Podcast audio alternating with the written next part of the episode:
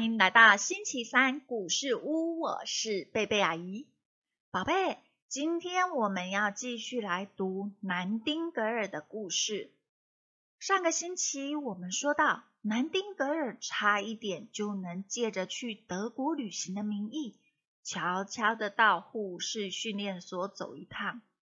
没想到他们要去的地方居然发生暴动了。难道南丁格尔想当护士的计划就这样泡汤了吗？今天故事开始前，我们先为拥有的一切献上感谢吧。阿姨要感谢今天早上有香香的面包可以吃，也要感谢三明书局股份有限公司，还有作者廖秀景同意阿姨在网络上面读这一本很棒的故事书。接下来我们准备要进入故事喽。护士生涯，一八五三年八月，命运之神终于对着他微笑了。这一年，赫伯爵士透过关系为他介绍了一份义务性质的工作，担任知识妇女疗养所的监督职务。不用说。这件事就在南丁格尔家族造成了轩然大波。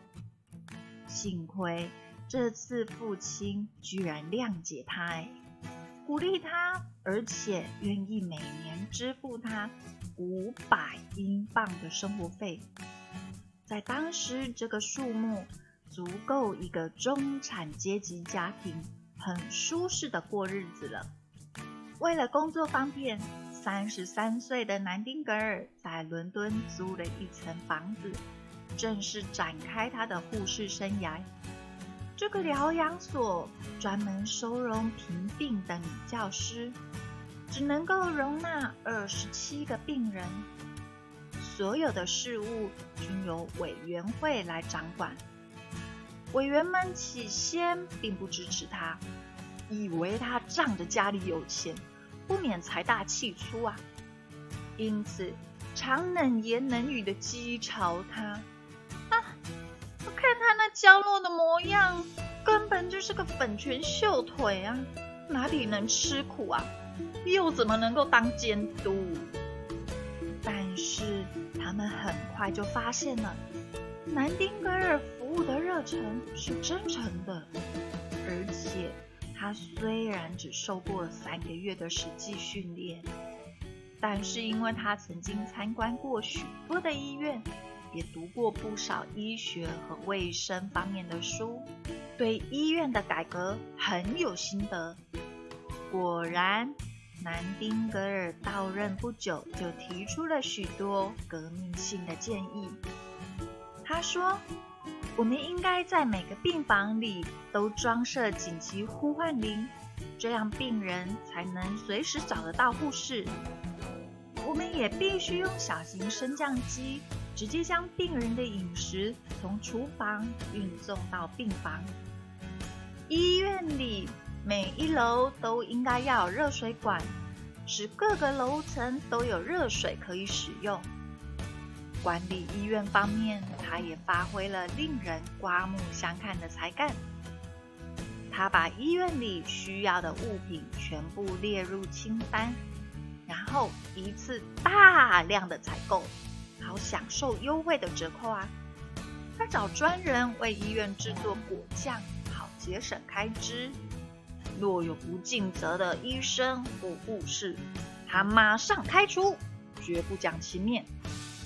最重要的是，他突破了人种以及宗教信仰的限制。他认为，只要是病患，皆可以入院治疗，改变了以前只收某种特殊阶级病人的恶习。他的作风发扬了人道精神，在那个年代啊，是非常难能可贵的。是他使任何患者都可以保障尊严和权利。一八五四年一月，南丁格尔给父亲的信上说：“谢谢您资助我来此工作，这正是我追求的生活。今年啊，是我有生以来觉得最快乐、最有意义的新年了。南丁格尔最难能可贵的特质是，对待病人的时候，身心兼顾哦。不仅治疗患者的疾病，还为他们分忧、筹钱或者安排假期等等。出院的病患啊，都对他心存感激呢，寄给他情感洋溢的信函。南丁格尔小姐，我不知道要怎么感谢您才好。您真是我们全家人的阳光呀！谢谢您为我们所做的一切安排，谢谢。不过，当春天来临时，医院已经完全上了轨道。南丁格尔觉得自己在这里的任务已经达成，应该在接受更艰难的挑战了。他知道赫伯夫妇正致力于医院的改革运动，但是他问自己：没有好的护士，怎么可能会有好的医院呢？他因此想，护士这个行业才是真正需要改革的呢。如果我能办一所护士学校，招聘品格高尚的女孩，给予他们专业的训练，那该有多好啊！但是，就在他着手筹备的时候，却发生了一件决定他今后命运的大事——克里米亚战争爆发了！哇哦，宝贝！阿姨相信南丁格尔对自己的工作一定非常非常有热忱，而且非常的专业，才能够让原本讥笑他的人对他刮目相看呢。阿姨要祝福所有的宝贝们，不论我们在学习什么才艺或者功课，都能够有满满的热忱。祷告奉主耶稣基督的名求，阿门。好了。